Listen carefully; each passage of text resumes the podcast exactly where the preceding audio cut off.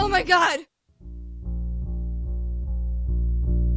Quand le groupe Low surgit dans le début des années 90, ils sont comme une respiration face au grunge, rock abrasif et frénétique qui domine à l'époque. On pourrait même parler d'antithèse dans leur façon d'exprimer le spleen ambiant d'une génération désabusée.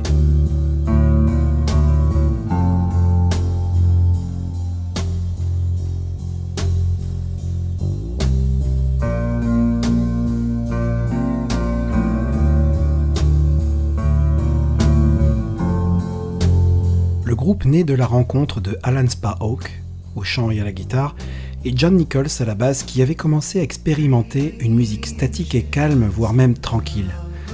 Rapidement, Alan convainc sa femme Mimi Parker de les rejoindre. Ils envoient quelques démos, dont une à Mark Kramer, qui avait produit une de leurs influences formatrices, Galaxy 500, un groupe rock indé de la fin des années 80. Mark Kramer, un pilier de l'underground new-yorkais, sera à la production des deux premiers albums chez Vernon Yard Recordings, une filiale de Virgin Records. Le groupe, fan de Brian Eno et de Joy Division, mise tout de suite sur des compositions lentes, des instrumentations minimales, des paroles avec une présence discrète au caractère mélancolique. Dans la presse spécialisée, plus dans la presse que chez les fans d'ailleurs, on parle d'un nouveau genre, le slowcore.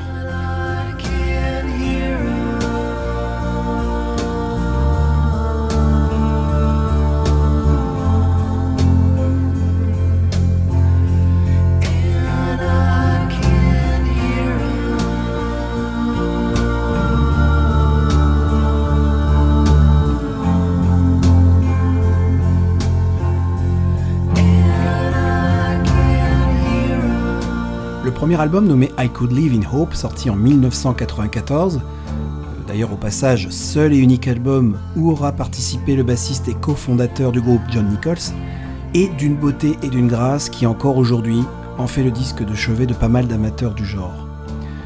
On s'accorde à dire à l'époque que Alan Sparhawk a un jeu de guitare minimal mais d'une justesse terrible, exactement le, le contraire de ce qui est normalement considéré comme un solo de guitare, ou ce qui n'est pas joué par Alan a autant d'importance, voire plus que ce qu'il nous laisse entendre.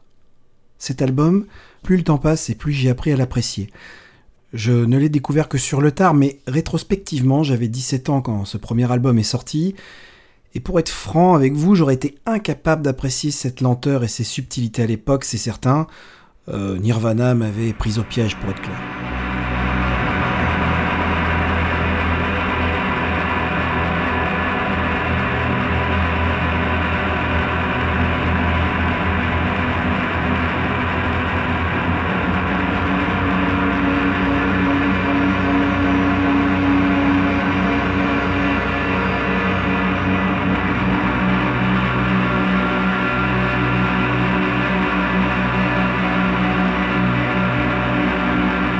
Trois premiers albums sortis entre 94 et 96 sont les œuvres d'une première phase de l'eau, constant dans son style lent et minimal.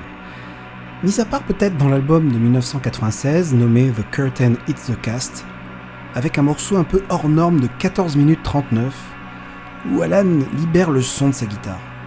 Le morceau est conforme à ce que fait Low pendant les 6 premières minutes et ensuite il y a comme une brèche qui s'ouvre tout n'est que progression durant 8 minutes, une envolée sonore qui nous porte très loin, un moment vraiment inattendu dans cette mécanique bien huilée que nous avions observée jusqu'ici.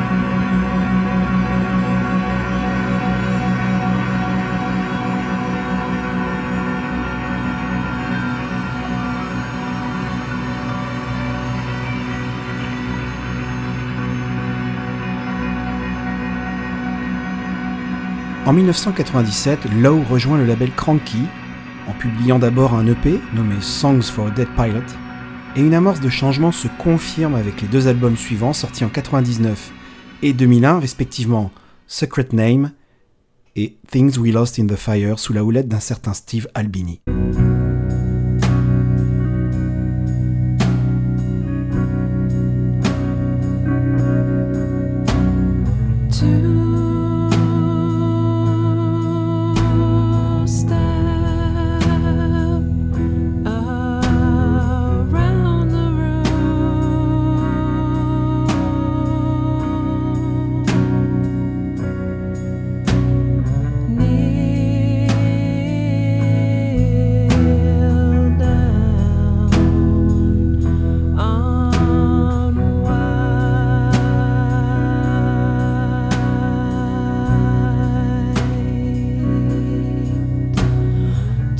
Steve Albini, un nom important sur la scène rock indé, connu pour ses productions audacieuses et ses qualités à l'enregistrement et au mixage, puisqu'il était à l'époque celui qui avait produit Surfer Rosa et Common Pilgrim des Pixies, des albums pour The Jesus Lizard, In Utero de Nirvana, sans compter The John Spencer Blues Explosion, The Breeders, PG Harvey, bref, impossible de tout citer tellement l'homme est prolifique.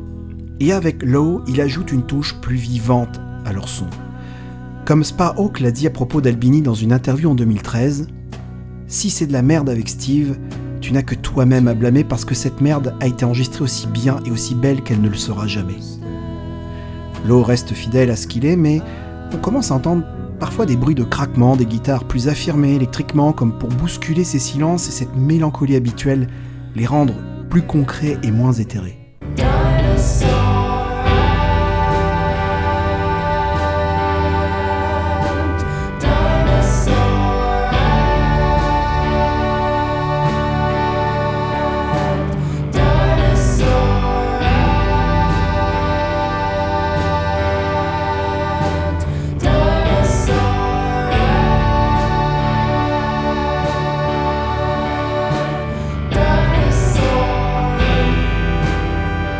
Deuxième album en 2001 produit avec Steve Albini, donc uh, Things We Lost in the Fire, est à mon sens une pièce majeure de leur discographie, euh, un album plus accessible et moins crépusculaire. Il y a toujours des mélodies émouvantes, des morceaux où les voix de Mimi et Alan s'entremêlent avec grâce, des arrangements justes, cuivre, piano, tout y est pour la construction d'une cathédrale sonore un peu plus americana.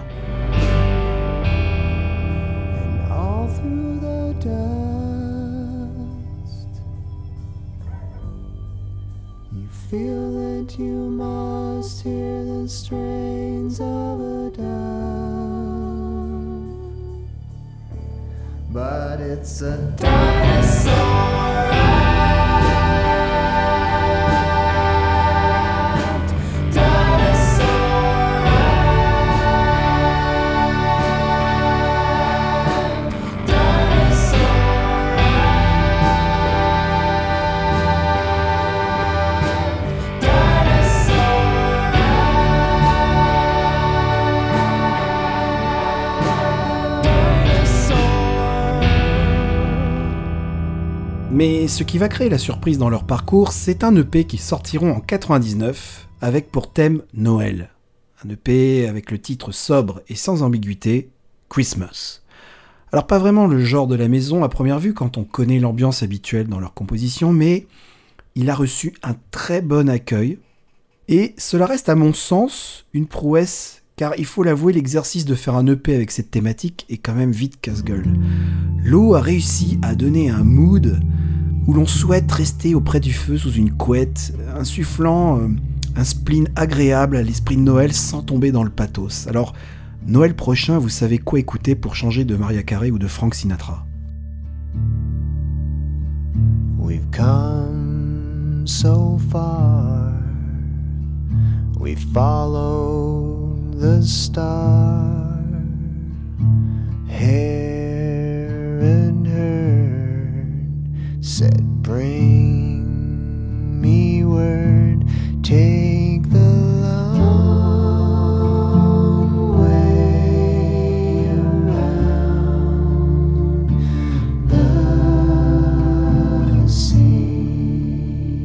Vous vous en êtes peut-être déjà rendu compte euh, depuis le début de, cette émission, mais je ne vous parle que très peu du bassiste dans ce groupe. Pourquoi? Euh, le socle de Low se situe dans le couple formé dans la vie, comme sur scène par Alan Sparrow et Mimi Parker. C'est très important à comprendre. Euh, ils se connaissent depuis, euh, je crois, l'école primaire ou le début du collège. Ils étaient ensemble dès l'âge de 17 ans. Bref, on comprend aisément la difficulté pour une troisième personne de, faire sa place dans ce groupe. Et effectivement, les bassistes ne restent pas éternellement. je dirais même qu'on a limite du mal à s'en souvenir. Euh, bon, John Nichols qui n'aura participé qu'au premier album, par exemple. Euh, Steve Garrington, bassiste actuel du groupe, originaire de la, même ville, euh, du Lutte Minnesota, et le quatrième, tout de même. Au passage, c'est d'ailleurs avec ce bassiste qu'Alan Sparhawk formera en 2008 à côté de Lowe un groupe de rock indie bien plus énergique, qu'il nommera Retribution Gospel Choir, un groupe où, où Alan se lâchera un peu plus qu'avec Lowe. J'aurais presque envie de parler d'un groupe récréatif pour lui.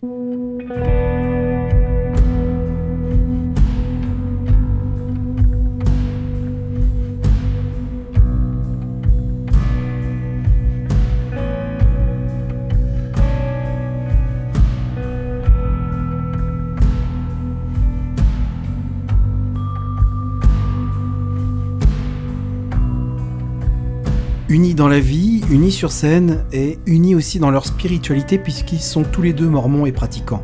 Une foi assumée, une foi viscérale, une foi importante à noter ici parce qu'elle aura un impact sur les créations futures. J'ai toujours reconnu la spiritualité de la musique, assure Alan. En 2002, le dernier album pour le label Cranky, nommé Trust, sera pour beaucoup de fans, je pense, le moment où celles et ceux qui ne soupçonnaient pas encore cette spiritualité n'auront plus l'ombre d'un doute.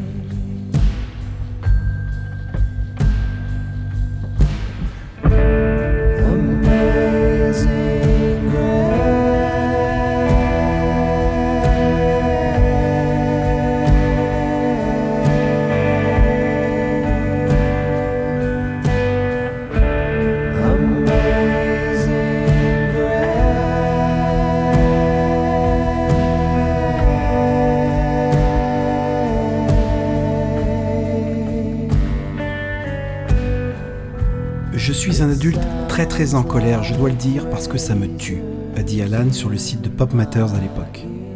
Et comme rapportait les Arocs à la sortie de l'album, que dirais-tu aux gens que tu aimes s'il te restait seulement 5 minutes à vivre? Eh bien, de l'aveu d'Alan Sparhawk, c'est pour répondre à cette question que Lowe a fait Trust. Le dernier titre de l'album, Shots and Ladders, le conclut magistralement avec des manipulations électroniques. Et oui, vous avez bien entendu, des manipulations électroniques. Cette dernière piste, avec le recul, est à voir comme un premier jalon dans les explorations futures du groupe.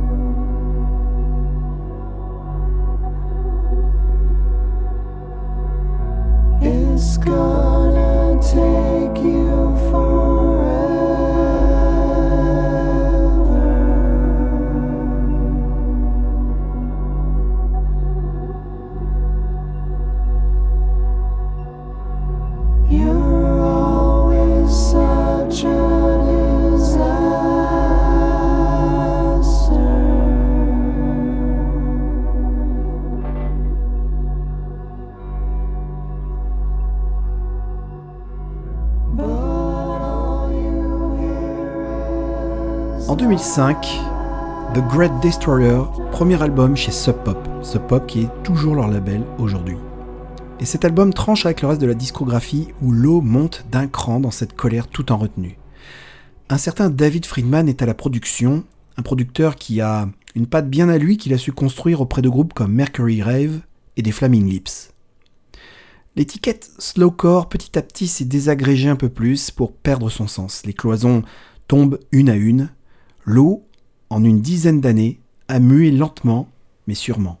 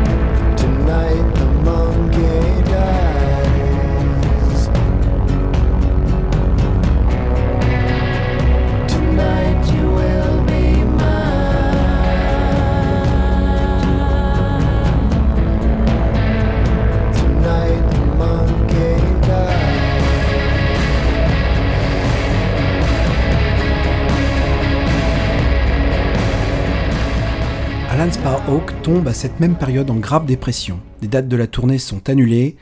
Le bassiste Zach Sally, présent depuis une décennie, préférera partir pour raisons personnelles. Alan raconte cette période. J'ai commencé à avoir des hallucinations. Je me souviens que nous étions en tournée pour promouvoir The Great Destroyer et que je ne dormais pas, assis toute la nuit à écrire des trucs dans mon journal. J'avais des idées pour résoudre les problèmes d'irrigation, pour aider l'Afrique, des idées sur les différents enregistrements qu'on allait faire. Alan Sparrow divague sur scène, et de retour à la ville natale, Alan a une révélation et pense être l'antéchrist. J'ai fermé les yeux et j'ai cessé de parler pendant quelques jours.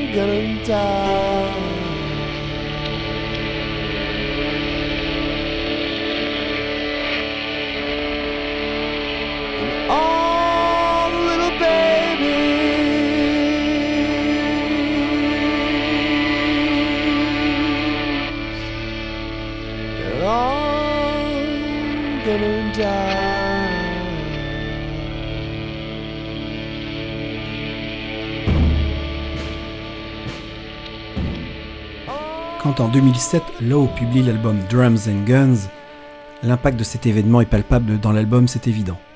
S'ajoute à cela un contexte politique américain qui révolte le couple, c'est la guerre en Irak, c'est la présidence de George W. Bush, une époque aussi trop consumériste à leur goût.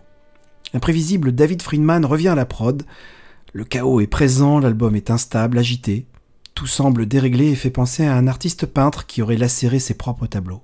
Album à la cohérence fragile, considéré comme le plus ésotérique du groupe, mais certainement un des plus importants, un des plus intéressants à écouter dans leur discographie.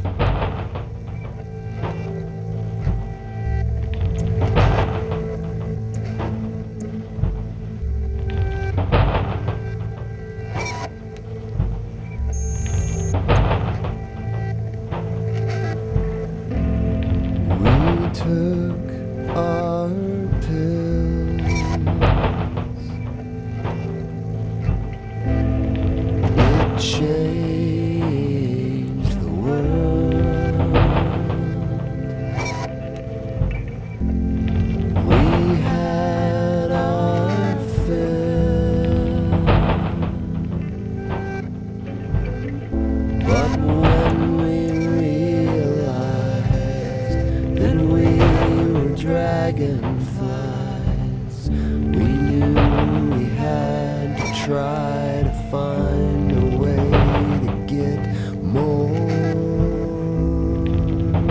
pills. Et même si on a du mal à suivre le fil de l'album, la proposition artistique reste forte. Un documentaire que je vous conseille de regarder nommé You May Need a Murderer sort la même année en 2007. Et donne corps tant à l'album, à son propos qu'à ce que l'on peut aisément comprendre et deviner sur ce groupe. On suit la famille, on voit quelques concerts. Alan parle de sa foi et essaie d'exprimer le désastre intérieur qu'il a vécu à sa manière, avec la parole de Mimi Parker en contrepoint.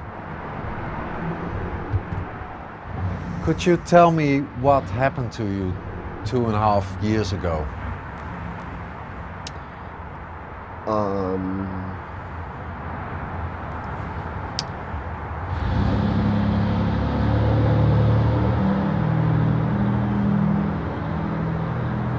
uh, I guess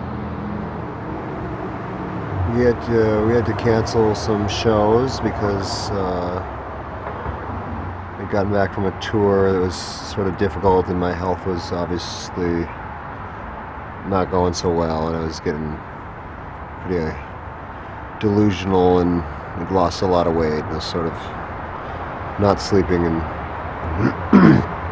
uh, so we had to cancel some shows and I went to the hospital and uh, kind of I guess since then sort of have been recovering from that.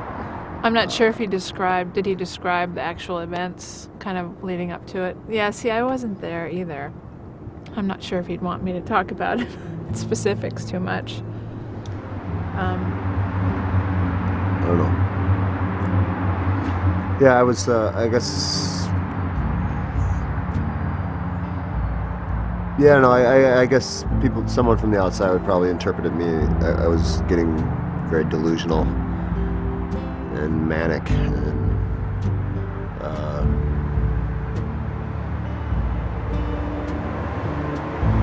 And depressed.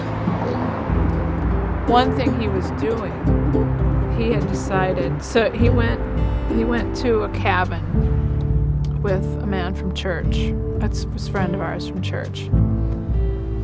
And at some point during this trip, and he was there for two days, I think, maybe two and a half.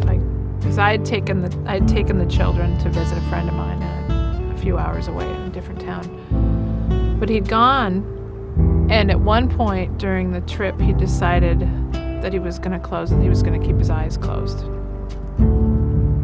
So he decided, you know, that he was he was going to function but he was not going to open his eyes and my this friend had to lead him around. I mean they were they went into stores and they went so he was so that was one thing. You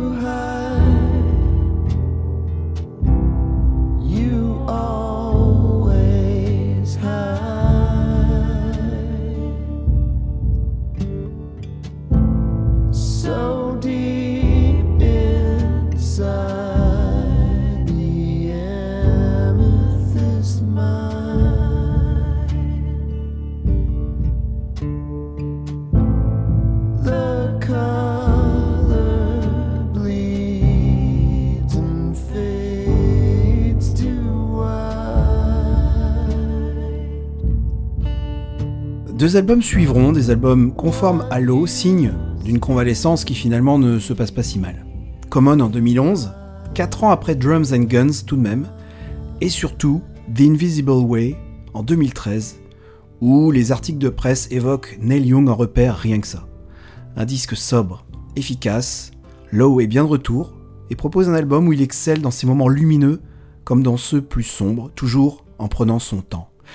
On a l'impression que toute l'énergie d'Alan passe par son groupe annexe, dont je vous ai parlé tout à l'heure, Retribution Gospel Choir, mais peu importe, la magie revient. Ones and Sixes en 2015 confirmera un réel retour aux affaires de Lowe.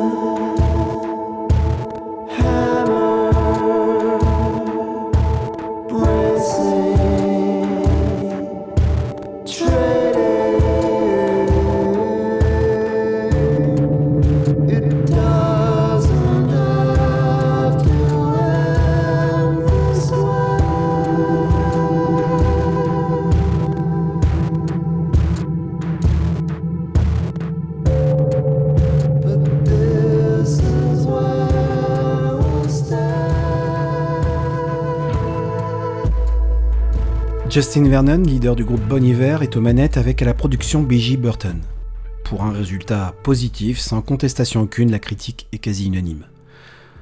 Low, c'est la constance dans le changement. Certains morceaux restent classiques bien entendu dans leur approche, mais l'instrumentation et la production sont différentes de ce que l'on a pu entendre auparavant, au niveau des basses et des rythmiques principalement. Le grésillement électronique revient, les textures sonores travaillées et taillées au cordeau. La combinaison vocale du couple est sublime. Alan Hawk a une voix très présente sur cet album. On fait face à un disque sombre, bien sûr, mais beau, beau, vraiment beau et pourrait-on dire une réelle nouvelle phase dans le parcours de Low. Ce disque refait surgir les, les grands moments du groupe. Certains invoquent The Great Destroyer sorti dix ans plus tôt. Pitchfork nous dit que la beauté est dans les détails avec ce groupe. Et cet album le prouve. Il montre surtout qu'Alan continue de vivre avec ses démons. Je me bats toujours contre moi-même, explique-t-il lors d'une interview d'une rare intensité. Je reste la même personne, mais sur de nombreux plans on empire en vieillissant. Les choses se gravent en toi, tu réalises avec l'âge que ce que tu es ne changera pas, le portrait ne fait que se préciser. Certains fardeaux s'alourdissent, encore et encore et encore. Certaines personnes arrivent à mettre peut-être inconsciemment ces questions sous le tapis. Chez moi, ça reste là, en permanence, et ça m'affecte.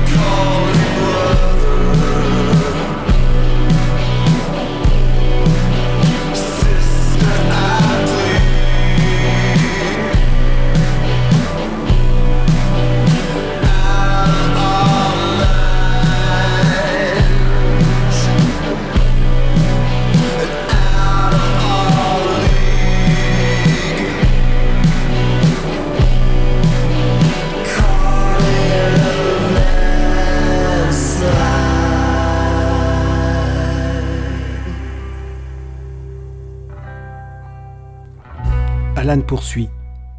Je suis fier de ce disque, de son honnêteté, de la manière dont nous avons essayé musicalement d'explorer d'autres territoires. Ones and Sixes est l'expression d'une certaine confusion mentale. Il reflète un moment où je regarde l'état dans lequel je suis, le monde dans lequel j'évolue, et où je réalise que quelque chose cloche profondément. Je cherche une solution, une réponse, mais la lutte pour comprendre est infinie. À chaque étape, de nouvelles questions surgissent sans réponse, elles non plus. C'est comme poignarder l'obscurité, c'est ce que je fais en permanence.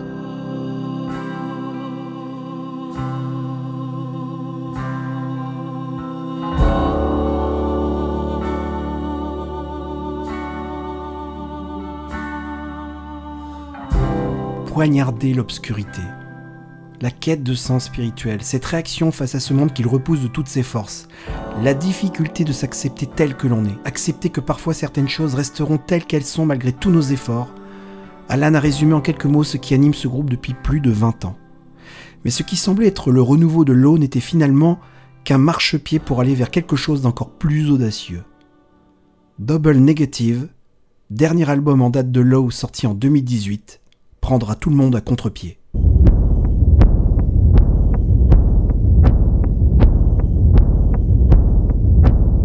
Double Negative englobe autant des éléments traumatiques de la vie privée du couple que la situation du monde qui les entoure. C'est en tout cas ce que nous livre Alan Sparrow dans une interview sur le site Bandcamp. Cela part d'une blessure assez grave au ski pour Alan dès le début du processus de création d'album en 2016. 8 mois de convalescence, 8 mois de douleurs physiques qui l'ont accompagné en studio. J'ai l'impression que ma blessure a dû avoir une énorme influence, c'était vraiment un pas extrême pour nous, nous dit Alan. Pour couronner le tout, le contexte politico-social interne aux États-Unis et l'élection de Donald Trump impactent profondément le groupe.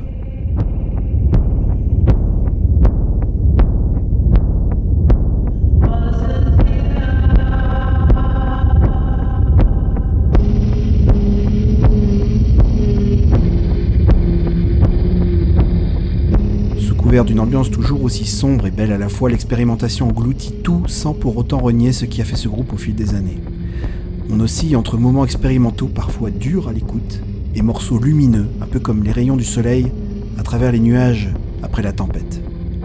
Même si nous avions les signes avant-coureurs dans certains des albums précédents, personne ne s'attendait à cet ovni, à ce disque apocalyptique sans grand espoir sur l'issue de notre monde. La prise de risque est salutaire, ce qui donne le rang de pièce maîtresse dans la discographie du groupe. Que celles et ceux qui invoquent le slowcore dans leur critique réécoutent bien ces derniers albums. En ce qui les concerne, les dernières cloisons du genre ont définitivement sauté. Et Low est toujours là, debout, mélancolique à souhait, qui, malgré ses airs résignés face à ce monde en déconfiture, cherche toujours une issue, quelle qu'elle soit.